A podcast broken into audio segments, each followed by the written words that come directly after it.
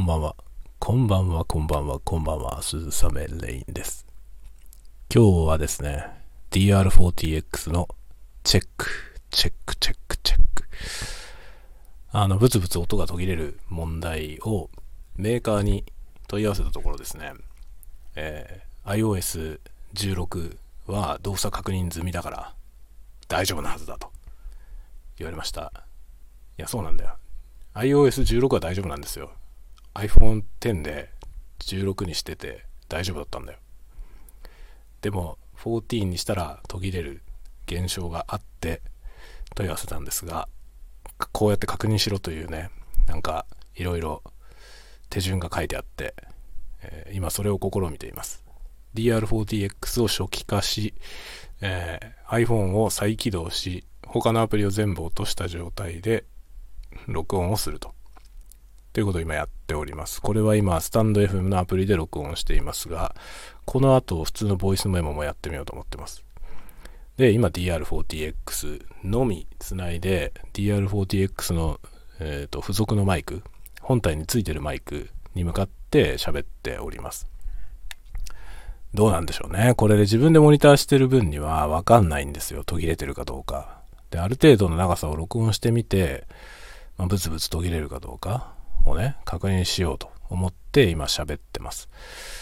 なので、これはちょっとこの音を公開するかどうかは後で考えますが、まあこのコンテンツの性質上、公開したらしたで面白いかなと、とは思ってます。タワゴトークなんでね。で、今はそのね、テストなんですけど、今ね、ちょっとね、不自然な体勢で始めちゃったので苦しいよ。あ、で、これ、DR4DX 今ね、ウィンドスクリーンもついてないから、めちゃくちゃ息がね、直接かかると、すごいなんか被りが発生しますね。ボフボフボフってなりますね。ちょっと気をつけて喋んないといけないな。まあ今そういう状況で撮っております。まあ DR40X 自体はね、非常によくできてるモデルなんですけど、まあいろいろ爪は甘いというか感じはしますね。意外とかゆいところに手が届かない。特にあの外部マイクね、一本だけ繋いでモノラル録音したいんだよっていうことを、えー言ってみたところですね、それができないのは仕様だと言ってました。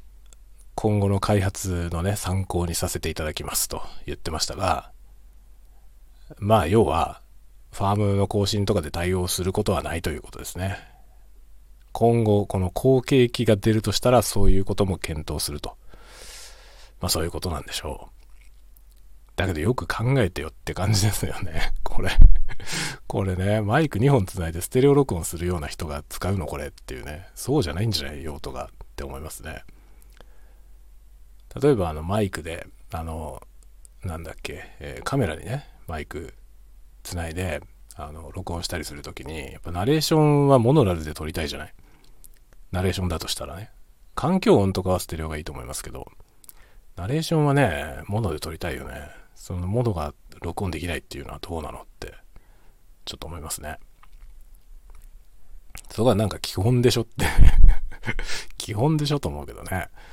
まあ内蔵マイクだったらできるんですよね。内蔵マイクでモノラル録音することはできるんですけど、エクスターナルのインプットに挿すとダメっていうことです。なんか多分ブロックダイアモグラムかなんか見れば、ね、なんでできないのかわかるんでしょうけどね。そういうことらしいですよ。どうやら。それは仕様だという返答でした。分かってんだよ。そういう仕様だからそれを何とかしてくれって言ってんだけど、まあ何ともするつもりはないということでしたね。まあ次の機種に期待ってことですか？そういうことになりますよね。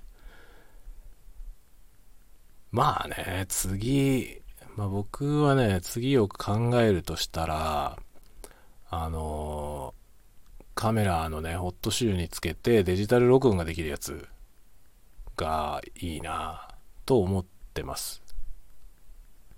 タスカムのやつね。タスカムの、あれでも高いんだよね。6万円くらいするんですよね。カメラのホットシュー、コールドシューじゃなくてホットシューにつけて、あの、ファントム電源のマイクをね、つないで、で、それをね、ダイレクトにデジタル録音できるんですよ。ケーブルでつなぐんじゃなくて、ケーブルでつなぐんじゃなくて、ホットシューからデジタルでデータを送り込むことができるやつが出てるんですよ。それはいいよね。その分劣化しないからね。ノイズにも強いですよね、当然ね。その、接点が少ない、ケーブルが少ないってことは、そこからノイズが入らないんで、ノイズに強いですね。早い段階でデジタル化されてしまうので、いいと思うんですよ、とても。とてもいいと思います。だからあれは6万円の価値はあると思うね。高いけど。で、それがいいのか、今度出たやつ、X6 ってやつですね。X8 っていうのがこの間出てて、で、僕はこの間ね、このスタンド FM で、スタンド FM このタワゴトークでね、あの X8 はいいんだけど高すぎるし、スペックがオーバースペックだから、もうちょっと手頃なやつがいいな。価格も手頃、もうちょっと機能も手頃ぐらいでいいなっって言ってたら6が出たのよね。X6 ってやつが出ました。でもね、違うんだよ。求めてるやつは X4 ぐらいなんだよ。4トラックでいいんだよ。4トラックでいいんだよな。4トラックにして3万円台とかで出してほしい。3万9800円とかで出してほしいですね。まだ5万くらいすんだよね。6でもね、X6 でも5万くらいしますね。ただあれはね、32ビットフローティングの録音ができるので、楽だよね。本当にあんまり気にしなくて撮れますね。だすごい便利だと思います。あれフィールドレコーダーとしてはもうピカイチいいんじゃないかな。ただし、カメラにセットするにはでかいよね。どうなんだろう、でも。あの、ホットシューのやつもそこそこでかいから、あれを載せること考えたらいけちゃうって可能性はあるね。で、まあそれがもし可能であれば、X6 はかなり選択肢としては強力だよね。それ単体でもレコーダーとして使えるし、6チャンネルのレコーダーですからね。いいよね。単体でも使えて、だから持って歩いてね、だからど誰かとコラボとかするのに、あれとマイク持ってったらさ、どっか出先で収録できるよね。出先で対談とか収録して持って帰ってきたりで編集したりとかね。しかもマルチトラックのまま編集できるじゃない。そりゃいいよね。そりゃいいよね。なんかすごい便利なんじゃないかな。ただし、結構出費がでかいよね。今の時点であれだけの予算があったら僕はジンバル買うんで 当分レコーダー買う余裕はないですね。そこだね。そこのところが問題ですね。あれはちょっと試してみたいけどね。でもなんかくしくもね、こう、タスカムばっかりなんだよ。持ってるものが。ズームのあの H3VR っていうね、レコーダー一つだけズームのやつ持ってますけど、あれを絶賛しておきながら、僕が持ってる他の機材は全部タスカムなんだよね。も うなんかタスカムまみれになってます。別にタスカムを推してるわけじゃないんだけどね、たまたまたまたまタスカムが揃ってきましたね。でもね、振り返ってみたら僕ね、中学生、高校生ぐらいの時から使ってたカセット MTR もタスカムのやつだったのよ。で、当時ね、オーディオでもね、カセットデッキならティアック。ティアックってタスカムの、あの、別ブランドタスカムっていうブランド自体がティアックのブランドなんですよ。ティアック株式会社ってところが作ってるブランドなんですよね。で、ティアック、そのオーディオで言えばカセットデッキは絶対ティアックって思ってました。何しろああいう駆動系のメカがついてるものは、もうね、べらぼうに信頼が厚いというか、僕にとってはね、僕はもう筆頭でしたね。ティアックのが一番壊れない。で、実際そのね、カセット MTR は無敵に壊れませんでしたね。何年使ったんだろう。ものすごいガチャガチャガチャガチャ使って、僕はそのカセット MTR をね、あの、楽器の練習に使ってたんですよ。録音じゃなくて、録音機材としてじゃなくて、その、音楽をね、録音しといて、片面にバーッと録音しといて、で、それを鳴らしながら、3トラック目にベース挿して、で、ベースを練習するっていう。で、なんなら録音すればさ、その、生の元々の音に合わせて、自分の演奏を重ねて録音できるわけよ。とかそういうのをやってね、それでプレイバック聞いたりとか、そうやって練習に使ってたんですよ。もうガチャガチャだから行ったり戻ったり。で、財布するのとかにも使ってて、耳コピね。耳コピするのに使うから、ちょっと聞いては戻り、ちょっと聞いては戻りとかね。もうガッチャガチャガッチャガチャやってたんですよね。そういうものすごいハードな使い方して、5年ぐらい使ったけど、壊れなかったんですよ。すごいよね。カセットデッキでそんな壊れないやつ見たことなくて、タスカムってもう僕はね、メカに関してはタスカムものすごい信頼してますね。駆動メカのある機械は壊れないっていう、そういう信頼をしてるんだけど、今駆動メーカーのあるようなメーカーないんだよね。もうカセットデッキがないじゃない。カセットデッキがもうないんで、今はなんか電気的なものばっかりなんだよね。で、そうなった時に、その、タスカムってどういう風に信頼性があるのかがよくわかんない。カセットデッキに関しては僕はもうピカイチに信頼してますけどね。か今からでもなんかもしカセットデッキが必要になったら、僕はティアックを、迷わずティアックを買うと思う。だけど必要ないけどね。もう必要ないんだけどね、カセットデッキ。だから、買う機会なくなりましたけど、で、今はね、あの、MTR、MTR と DR のこの PCM レコーダー2台持ってて、あとヘッドホンかなそうですね。タスカムは今それぐらい持ってますね。で、今後欲しいやつがその一眼レフの頭に乗っけるやつか、もしくは X6 もう、まあ PCM レコーダーですけど、それで、その辺ですね。その辺がちょっと気になっている。あのね、MTR がね、意外と良かったんですよね。MTR についてるプリアンプが良くて、それでね、またタスカムの信頼が爆上がりしましたね。だけど、DR のこの04とか05の電磁ノイズシールドが全くない丸腰。これはちょっといただけないと思ってるし、このかゆいとこに手が届かないんですよ、DR シリーズは。それもどうかと思ってる。あのヘッドホン端子が変な位置にあって、すごい使いにくいとかね。ウィンドジャマーつけると干渉する場所にヘッドホン端子があるんですよ。そういうとこがあんまり考えられてないとか、っていうのはちょっと感じますね。それはね、ズームのその H3VR を買った時に顕著に分かったのね。ズームはすごいよくできてるんですよ、そこら辺が。そもそも、そのラインアウトとヘッドホンアウトが別々についてるとか、で、別々にレベルが変えられたりとかね、なってんのよ。完璧ですよね。ラインアウト出しながらヘッドホンモニターもできるんですよ。でも DR はそういうことはできません。アウトプットがもう1個しかないから、そのヘッドホン端子から出した音を別の機材に入れるしかないんですよ。ラインアウトがないの。そこら辺がね、価格帯的に同じぐらいなのに、ズームのやつはよくできてる。しかも電磁シールドちゃんとされてて、あの、スマートフォンが近くで着信してもブツブツ言いません。素晴らしい。で、このね、iPhone 14につないだ時に途切れる現象も起きない。起きなかった。で、これはなんか起きる方が間違ってるっぽいですけどね。タスカムに問い合わせてもそういう認識はないという、そんな報告は来てないみたいなことなんで、僕の環境だけで起きてると思うんですけど、でも、DR40X と 05X と2台持ってて、両方ともなるのよ。だからよくわかんないよね。何が悪いのって感じですね。で、今、13分ほど喋りましたんで、ここら辺で一旦途切れてみて、一回途切れて、えー、中断してですね、再生を確認してみようと思います。さて、音切れは発生しているでしょうか再開、再開しました。ちょっと待って、音量レベルがうまくいってない可能性がありますが、なんと、プレイバック聞いてみましたが、途切れない。マジで？途切れないよ。何が原因だったんだろう。で、今、途切れなかったんで、えー、ミキサーをつないで、えー、ハンドヘルド、ハンドヘルドダイナミックマイク TM82 で喋ってみてます。これ熱いな。かなりいいんじゃない？ちょっと待ってよ。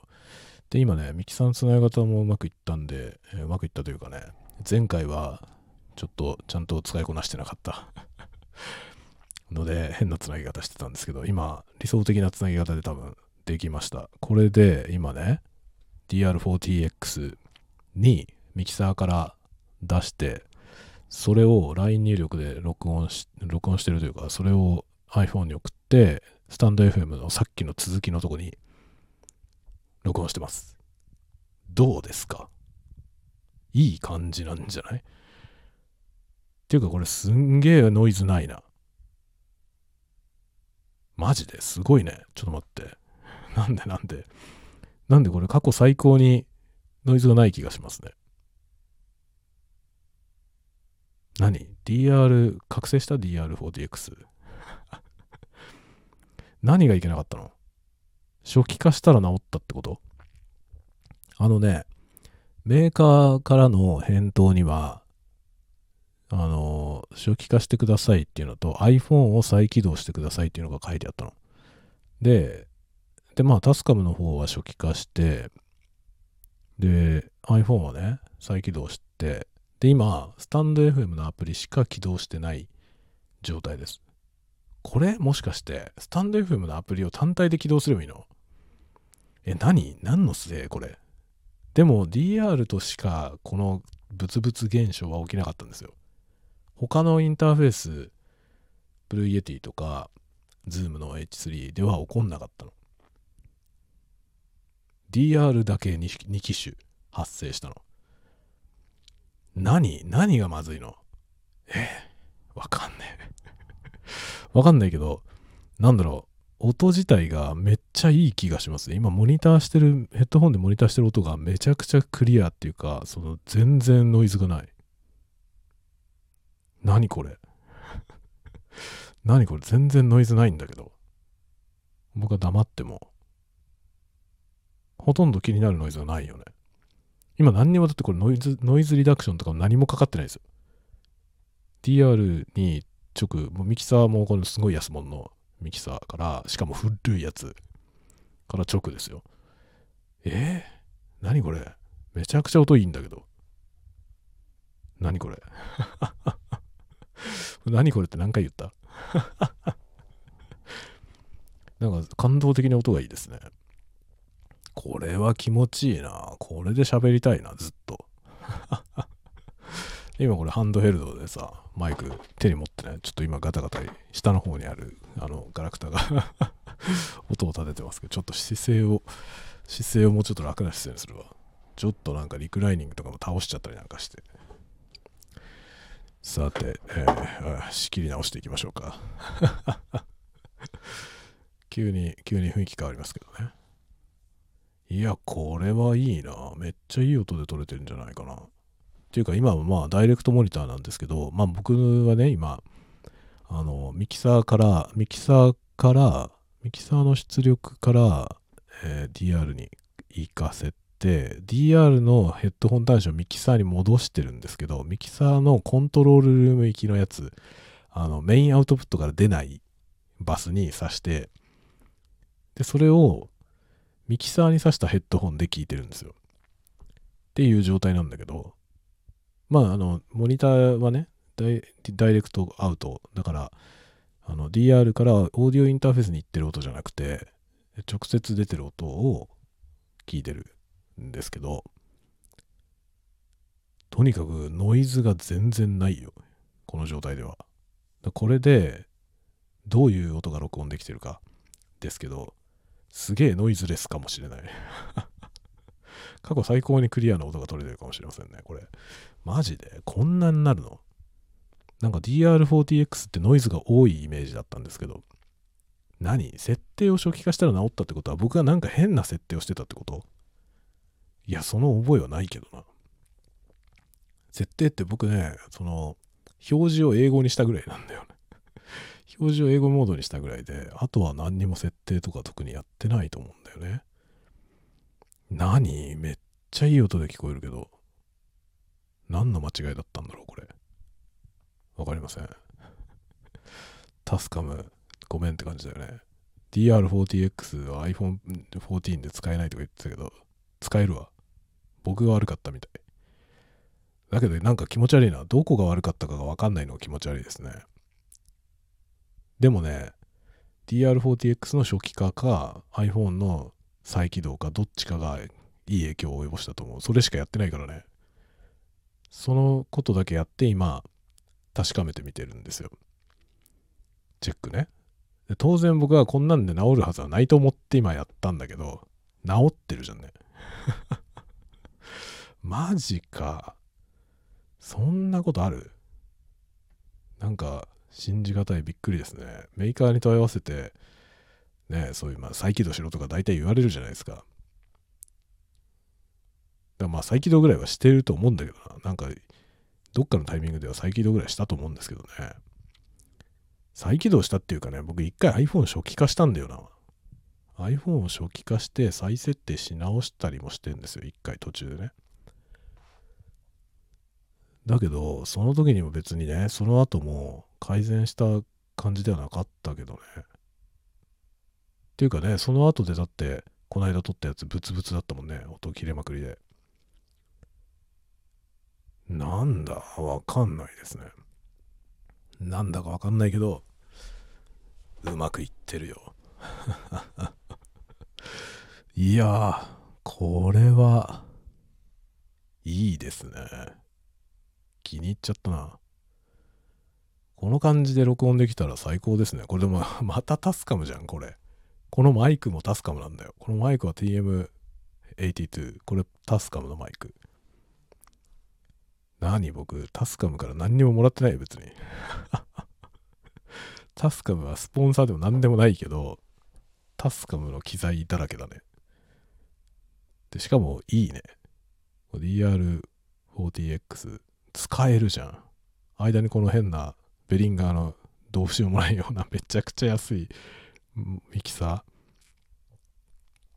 ー。あの、この間ね、この間というか今日、あの、ツイッターでね、15年前何してたみたいなタグがあって、で、15年前の写真を探して、Google フォトでね、遡ってって探して、で、15年前に住んでた部屋の、僕がなんか作業してる写真をね、アップしたんですけど、実はあの写真にもこのミキサー写ってんだね。その頃から使ってるんですよ。15年前のの時にもう使ってて、しかも僕はそれをね、15年前のその写真はちょうど僕は札幌に引っ越してきた年、引っ越してきた翌年かな？ぐらいの写真なんですけど、そのね、その前、あの首都圏に住んでた時からこれ持ってるのよ、このミキサー。だからもう20年くらい使ってるんですよ。しかも4チャンネルのベリンガーのミキサーなんだけど、その当時で1万円くらいだったのよ。1万、1万800何本ぐらいのそういう値段だったと思う。ちょっとどこで買ったか覚えてないけど、多分ヨドバシカメラかな。で買ったと思うんだよね。この、こうなってくるとこのね、ハンドヘルドマイクの手の持ち替えが気になるよね。ハンドヘルドしないで撮ればいいんだけどね。本当は。マイクスタンドに立てて マイクスタンドはあるんだけどさ、もうあの、あれなんだよね。コンデンサーマイクがね、セットされてるのよね。なので、ここで使うマイクスタンドがないから、手持ちなんだけど。まあ、ダイナミックマイクはやっぱりノイズないですね。少ないよね。全然なくない？すごくない？びっくりだよ。これ安いマイクだよ。我が家にあるマイクで一番安いよ、これ。タスカムの TM82。これ多分だから、あれですよ、マイクスタンドにつけて使うなら、このダイナミックマイク全然使えるよね。十分いいんじゃない？これで。申し分ないですよね。のまあ、ノイズは多分その安いコンデンサーマイクよりもはるかに少ないと思います。コンデンサーマイクはね、どうしてもノイズが乗るからね。その分繊細な表現ができますけど、ノイズはもうしょうがない。でまあ ASMR とかでね、やる場合にはもうノイズはあってもいいっていう風にして撮るのがいいでしょうね。コンデンサーマイク使うならね。変にノイズリダクションをね、適当なノイズリダクションでね、リダクションしようとすると音変わっちゃうので、それで変な風な音になるよりは、もうノイズあってもいいんじゃないっていう方がいいと思います。その方が多分気持ちいいよね。ナレーションだったら絶対ダイナミックマイクがいいと思いますね。部屋が防音室で、あの、吸音がしっかりされてるっていう場合は別だけど、そうじゃないならダイナミックマイクで撮った方がいいと思います。ナレーションは。その方がね、ストレスがない。だからみんな SM7B を使ってるのよね。手話の。手話の SM7B って5万円、5万7000円ぐらいするかな。5万円台の後半ぐらいの値段ですけど、それで、あいつはですね、めちゃくちゃレベルが低いんですよ。あの、出力レベルがね。だから結構原因上げないと取れない。で、原因を上げた時にノイズが乗るタイプのオーディオインターフェースとかミキサーを使ってる場合はアウトなんですよ、あれ。あれはアウトなの。だからまともなプリアンプを使わないとダメですね。で、まともなプリアンプがないなら、あの SE エレクトロニクスのダイナマイトとか、あのクラウドの CL1 を使うのが、まあ、定番ですね。まあ、ポッドキャストの人たちは割とあれ使ってるね。あれでダイナマイト使ってる人が多いんじゃないかな。ダイナマイトの方がちょっとだけ安いですね。CL1 より。そうそう、そしたらね、この間ね、全然関係ないんだけど、その CL1 の話をしてて、あのね、うちの近所のハードオフにね、CL1 売ってた。ハードオフに売ってたよ、CL1。マジでと思いました。僕が住んでるとこって結構田舎なんですよね。結構田舎のハードオフに、あの、いろいろね、機材とか、まあ、ギターとかベースとか置いてあるところに、こう、ギターのエフェクターとか、ベースのエフェクターとか置いてあるわけですよ。で、そういうものが置いてあるところにね、CL1 があったの。すごい綺麗だったよ。すごすごい綺麗で、でも値段も1万6000円ぐらいしてて、CL1 って多分新品で買っても2万2000円くらいのね。それが1万6000円でハードオフに売ってた。ちょっと高いなと思ったね。中古だからね。中古で、まあでも備品ではあったら見るからに綺麗なんですよね。ほとんど使ってないと思うんだよね。すごいピカピカで、CL1 ね、置いてありましたよ。1万6000円何がし。僕1万600円ぐらいだったら買ってたね。1万円台だったら買うよね。1万円、もう1万円台っていうのは1万0。1000のくらいが0ね。1万0円台だったら買ってるよね。だから定価の半額ぐらいだったら買ってますね。1万1000円ぐらいまでだったら買うけど。定価の半額じゃなかったんだよな。1万6000円ぐらい。まあ状態を見る限りでは、まあ見た目しかわかんないけど、見た目を見る限りでは、まあ決して高くはないんだろうと思うけどね、すごい備品だったからね。でもね、中古じゃんっていうのはあるよね。新品未開封とかさ、なんか新品のあのアウトレットだったらね、そんなに引けないっていうのはわかるけど、セコハンだからね、言ってもね、セコハンだから、もうちょっと安くてもいいんじゃない？と思うけどね、1万2000円くらいになんねえから、1万2000円くらいだったら買ってもいいんだけどね。まあ僕の用途では必要ないっちゃ必要ないですけどね、ちょっと試してはみたいよね。この状態で、この間に CL1 挟んだらどうなるのか、ちょっとやってみたいですね。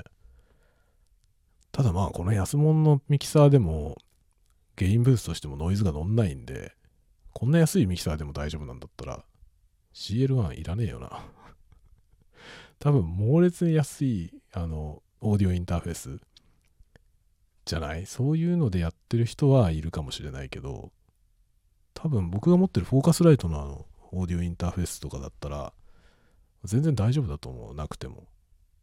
SM7B でも大丈夫だと思いますね。SM7B 挿してでインターフェース側でフルブーストかけてまともな音量までね、持ち上げたとしても、多分インターフェースであんまりノイズ乗らないので、大丈夫だと思う。ああいうのなくてもね、ブースターなくても大丈夫だと思いますね。で、あれまたね、なんかその、音が変化せずに音量だけ上がるって書いてあるんだけど、それって主観のものじゃない？音が変化してるかしてないかってやっぱ聞く人によるからおなるほど原音に忠実にブーストされたぞって思う人もいればその聞こえ方のバランスが変わると違う音に聞こえるからさっていうのはさその何ていうの？オシロスコープみたいなので見た時に波形が同じでただ増幅されてるっていう状態だったとしても聴覚上そうは聞こえないわけですよね。だから音量によってさその何ていうの？気になる周波数帯っていうのが変わってくるじゃないですか。小さい音の時は高音成分が結構気になるのが音量上げてきたらそのバランスは全く変わってないんだけど音量が大きくなってきたら低音成分がこう主張してくるっていうかね。そういう現象ってあるじゃないですか。だからスペクトル的には全く同じ形で増幅されていても聴覚上ではその音のキャラクターが変わってるように聞こえる。っていうことあるじゃない。だからねああいう説明は危険だよね。音が変わらないまま音量だけ上げられますって書いちゃうのは危険ですよね。実際に波形としては変わってない状態で増幅できているとしてもあの書き方だと違うじゃんって思う人はいるよね。と思いますね。だから波形を変えずにブーストするとかそういう風な書き方をした方がいいよね。誤解を招かないというか。だけど波形的には変わってないですよって言えるじゃない。その測定した波形が変わってなければ。まあ、感覚のものだからね。音とか視覚のものっていうのはさ視聴覚のもの。まあもちろん嗅覚も含めて人間が五感で感じるものはどれも全部個人差があるでしょ。だから測定器で調べた時に全く同じだとしても主観が混ざるからね。同じものが同じには聞こえない。同じには見えない。ありますよね。色とかもね。これはこういう色に調整しましたって言ってもその色がどう感じられるかさその見る人によるじゃない。なのでねこういう世界がね難しいよね。こういう世界は難しい部分とそこがイコール面白い部分でもありますけどね。ノイズ問題もそうよね。ノイズはない方がいいっていう人とあってもいいっていう人とあった方がいいっていう人もね ASMR においてはあった方がいいっていう人もいるし、僕もものによってはあった方がいいと思います。難しいね。本当に難しいですね。で、今このね、酔いどれタワゴトークは、音質は別にあんまり気にしていないんですけど、自分で聞き返してみて、そんなに悪い音ではないと思っていますね。そこそこ満足な音が取れてると思う。てか今日のこの後半のこの今ね、このマイクに切り替えてからの音はかなりいいんじゃないかな。今自分でモニタリングしてる音はかなりいいですね。 Blue Yeti で録ってる時に匹敵するぐらいいいと思う。 Blue Yeti はめちゃくちゃいいからねBlue Yeti はすごいいいと思いますね。YouTube 見るとさ、 Blue Yeti 買うなって言ってる動画いっぱい出てくるんだけどさ、Blue Yeti は良くないって言ってるね、動画いっぱい出てくるんだけど、良くないって言ってる人、使い方間違ってんだよ、大体。いや、そうじゃねえんだよっていうさ、そうそういうやり方をするからそんなことなんだよっていうね、動画とか平気である。すごいですね。YouTube ってこれが面白いよね。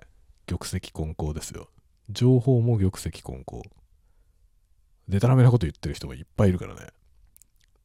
でこうなってくると本当にね、受け手側のね、その、リテラシーじゃないけど、そういうものが問われてきますよね。鵜呑みにしちゃダメですね、言ってること。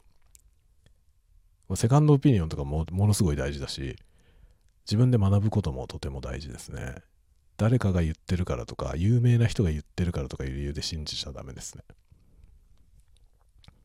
ら叱るべき、信用できるかどうか。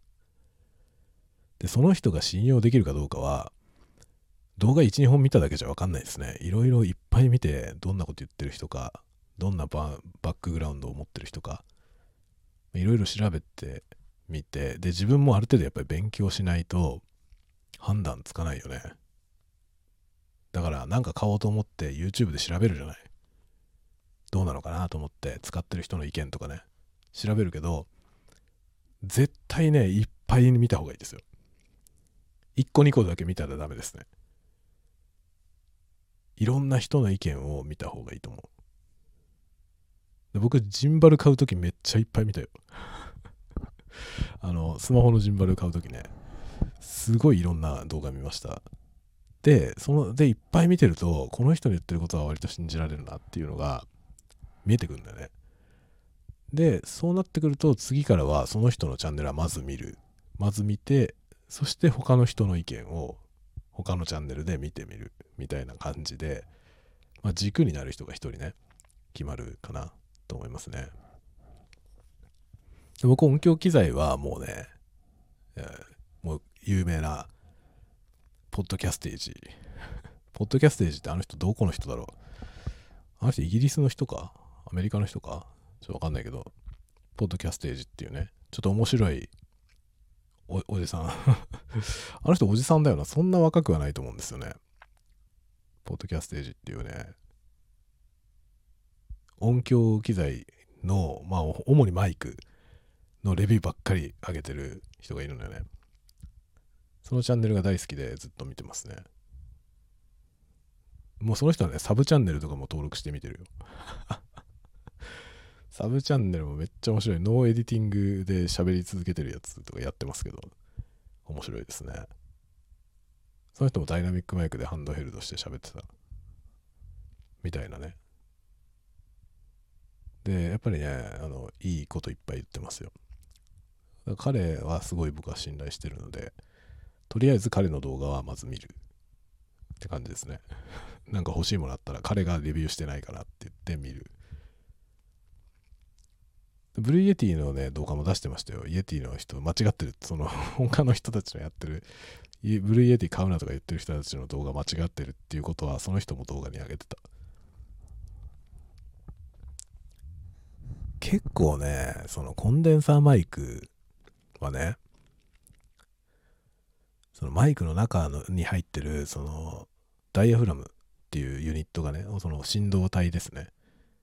あの音の振動を受け取る装置がどういう向きを向いてるのかによってそのマイクの使い方って変わってくるんですけどそれを正しく認識してないと正しい音が取れないんですよねだからいい音にならないんですよ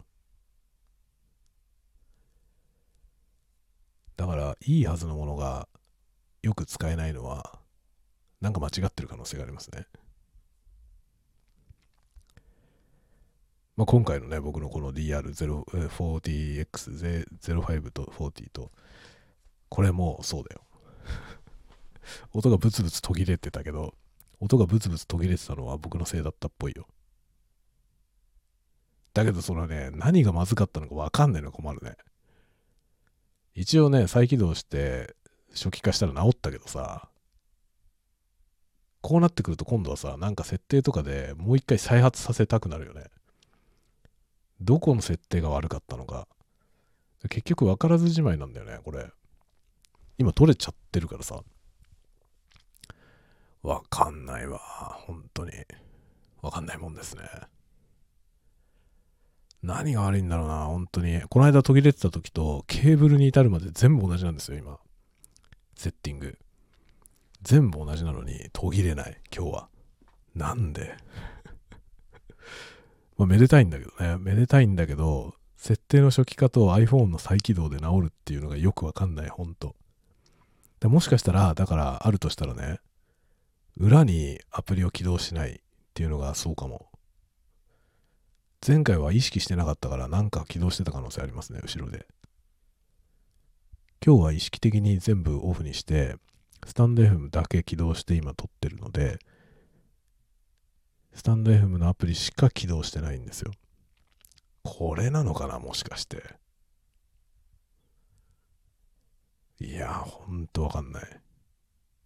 でも iPhone X の時はそんなに意識したことなかったんですよ。だけど一回もそんな途切れたりしたことないよね。いやー、わからんもんです。まあ何はともあれ、よかった。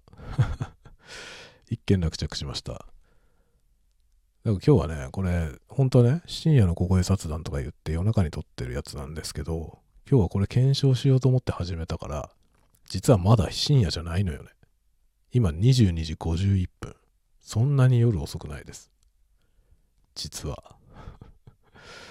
そうだったのか、うまくいっちゃいましたよ。うまくいっちゃったから、今日はこれで、これはアップするかどうかわかんないとか言ってましたけど、全然聞き苦しくないものが多分取れてるんで、まあ話の内容がね 内容が全然ないけどさ、今日は。このテストのつもりだったから、なんもないけど。まあね、内容がないのなんて、つものことだから いつものことですからね。ということで、今日はこれをこのまんまアップロードしようかな。と思います。今日検証うまくいったぞ回。ちょっとね、この後 DR05 でも試してみないとだね。05ももし音切れするんだったら初期化してみて、治ったら嫌だな何が悪いかわかんないもんなどこが、どこの設定なんだろうね。設定を初期化するっつってもね、いじってないもんだって。それが本当にわかりません。何だったのか。しかもね、前回この DR40X 途切れてた時も、ファームウェアを更新して、ちゃんと最新版のね、ファームウェアを使ってやったのよ。だけど問題が起きてた。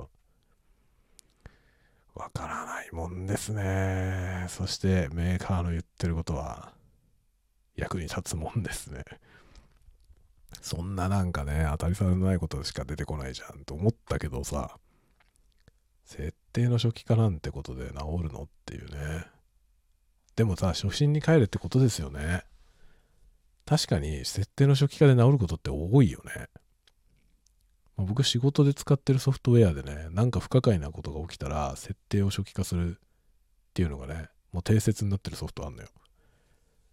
それはなんかスタッフからもね、こういう風になっちゃったんですけどって言って相談来た時に、もう設定ファイル全部削除して起動してみてってね。で、大体それで治るのよね。っていうソフトがあるのよ。だからね、設定の初期化、皆さん、今日はこれを覚えて帰りましょう。今日はこれを、これテストに出るよっていう、ここですよね。テストには出ないけどさ、なんかおかしかった時に、まあ、パソコン関係で何かおかしかったらとりあえず再起動するっていうのはもう定説ですね。とりあえず再起動する。まあ、ネットが繋がんないって言ったらルーターを再起動する。この辺は定説ですね。なんか、あの、原因究明とか、なんか切り分けとかなんかする前にもう、まず試してみるところ。これ。で、これで治んない場合に初めて原因を切り分けるとかやればいいと思いますね。最初はもう何も考えずに再起動。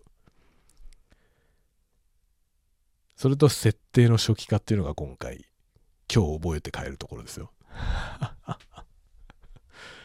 なんかの、そのね、電気製品。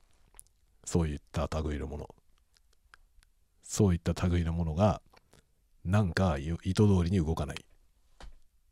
よくわからないっていうね。よくわかんないけど正しく動かない。設定を初期化しよう。覚えました？覚えましたか？皆さん。僕は覚えました。設定を初期化する。あとね、iPhone でおかしい時に再起動っていうのはあんまりしてないことが多かったですね、僕。ちょっとそれは反省しました。PC はね、割となんか変だなと思ったらすぐ再起動しちゃおうって再起動しちゃうんですけど、iPhone ってあんまり再起動してなかったね、今までも。なんか変だなと思ったら再起動すりゃいいんだよね。こんなんコンピューターだからね。OS を再起動するっていうのは、ポイントだよね。ごく当たり前に普段やってることをパソコンでは。いやー iPhone では抜けてたね。iPhone を再起動する。DR をの設定を初期化する。この2つで解決しました。失敗したな。どっちで解決したかわかんないから1個ずつやればよかった。1個やってみて、録音してみて、で確認すればよかったね。どっちの操作で治ったかがわかんないままになっちゃったんだよな。両方ともやってから試したから。これはちょっと反省点ですよね。今後なんか不具合があるときは、一つ試してみて確認。一つ試してみて確認って繰り返した方がいいですね。そうしないと原因の切り分けができません。なんで解決したかわからない。なんで解決したかわからないけど、解決したし、音質はものすごくいい気がします。少なくとも今ね、僕はモニターして自分で聞いてるこのフィードバックの音はめちゃくちゃいいんですよ。もうノイズはほとんど気にならないし、で、なんだろう、声の臨場感もね、申し分ないですね。まああの、 Blue Yeti ほど生々しくないけど、逆にそんなに生々しくないから、ナレーションとしてはこっちの方が聞きやすいんじゃないかな。と思いますね。いや、ポッドキャストとかね、どうしよう。あの、レイニーチャンネルの方のポッドキャスト撮るときも、このマイクで撮ろうかな。あっちはね、コンデンサーマイクのあのマランツのやつで撮ってるんですけど、このマイクの方がいいかな。ちょっとこれの方がいいかなって気も若干する。あれはね、まあ、BGM が鳴ってるからあんまりこうノイズが気にならないんで、まあ、コンデンサーマイクでもね、ほぼ問題ないんですけど、このダイナミックマイクがこんなにいいとなるとな。ただこれハンドヘルドはダメだけどね。まあ、あっちのレイニーチャンネルで使うとしたら、ちゃんとやっぱりこれをマイクスタンドに設置してっていう感じですよね。いやー、このマイク意外といいな。ちょっと使い道ができた気がしますね。このマイクはモデル12買った時にくれたやつ。キャンペーンで。期間内にモデル12を買ったら、このね、TM82 あげますっていう キャンペーンやってたの。太っ腹なのか何なのかよくわかんないけどね。そんなようなレベルのマイクですね。これ多分タスカムの一番安いマイクなのかなコンデンサーじゃないや、ダイナミックマイクでね。いいいですよ、とても。タスカム。タスカムの回し物みたいになってるけどね。まあでもタスカムの機材は、うん、悪くないよね。全体的にそんなに悪くないですね。DR シリーズに電磁シールドをしてくれれば完璧。てか X シリーズはどうなんだろう ?X6 とか X8、電磁シールドちゃんとなってるんでしょうか？どっかで試せないかな？ヨドバシカメラの店頭とかにないかな？あれあったらさ、なんか隣で携帯電話でなんかネットとか見ながらさ、その Bluetooth とかで、Bluetooth じゃない Wi-Fi で通信したりとか、Bluetooth で通信したりとかしてる状態で、すぐ隣で録音してみたいね。それで電磁ノイズが乗んないんであれば、素晴らしいね。DR40X はダメなんだよね。DR は全部ダメですね。あの、なんだろう、このね、この状態で iPhone が着信したりすると終わるのよね。着信してなくてもなんか、何かしら通信してるじゃないそれで結構ね、ブツブツノイズが入ったりします。今日はあんまり入ってないな、そういえば。この辺はよくわかんないですね。なんでこう、うまくいったりいかなかったりするんでしょうか。まあ、よくわかんないけども、うまくいきました。今日はこの辺にしとこうかな。この後ね、ちょっとノートに、あの、匿名の時に書いた匿名超小編コンテストで書いた作品をノートに転載しようと思っている、いるよ。まあでもね、ノートに載せようと思いますけど、ノートに載せたところでもう多分そういうものを読んでくれそうな人はね、大体もう読読み終わってるよね。匿名婚の時にみんな読んでくれたと思うんですよね。僕の書いた小説読みたいと思ってくれる人はもうすでに読んでくれてると思うんだよな。だから、ノートにね、それを転載して、初めて、あ、これ初めて読むっていう人いるんだろうか。いてくれると嬉しいけどね。ちょっとそんなようなことを今からやろうかなと思います。じゃあ、そんなところで今50分ぐらい喋りましたんで、ここで終わろうかな。これはでも、使えるな 今後はこのスタイルで結構録音できちゃう気がしました。いいですね。今ね、ちょっとね、このマイクを谷村新司さんみたいな持ち方にしてみたよ。あの、マイクを握ってる部分のね、マイクと手の接してる面積がすごい少ない持ち方。もしかして谷村新司さんってこれで、このノイズの軽減のためにあんな持ち方してんのかな？割とマイクをギュッと握り込んで歌ってる人が多いと思うんですけど、ボーカリスト。なんか谷村新司って、こう、つまむみたいな持ち方して歌うんですよね。知ってますか？あの知らないっていう人はぜひ谷村新司さん歌ってる映像を YouTube で探してみてくださいすごいね。優しく。ちょこんって持って。歌ってます。今その持ち方で僕喋ってるこれ。そんなことどうでもいいよね。こういうねどうでもいいことを喋っていくのがタワゴトークです。というわけで今日の酔いどれタワゴトーク何も酔ってませんが DR40X のチェックをしてみました。問題はなさそうという結論です。皆さんいいですか？タスカムの DR40X iPhone 14 Pro で使える。使えるよ。全然問題なく使えました。タスカムさんごめんなさいっていう感じですね。あの問い合わせのね、対応してくれたメールに返信で、あの、教えてくれた方法でやったらバッチリでしたと返信しようと思います。ではではではまた次のタワゴトークでお会いしましょう。またね。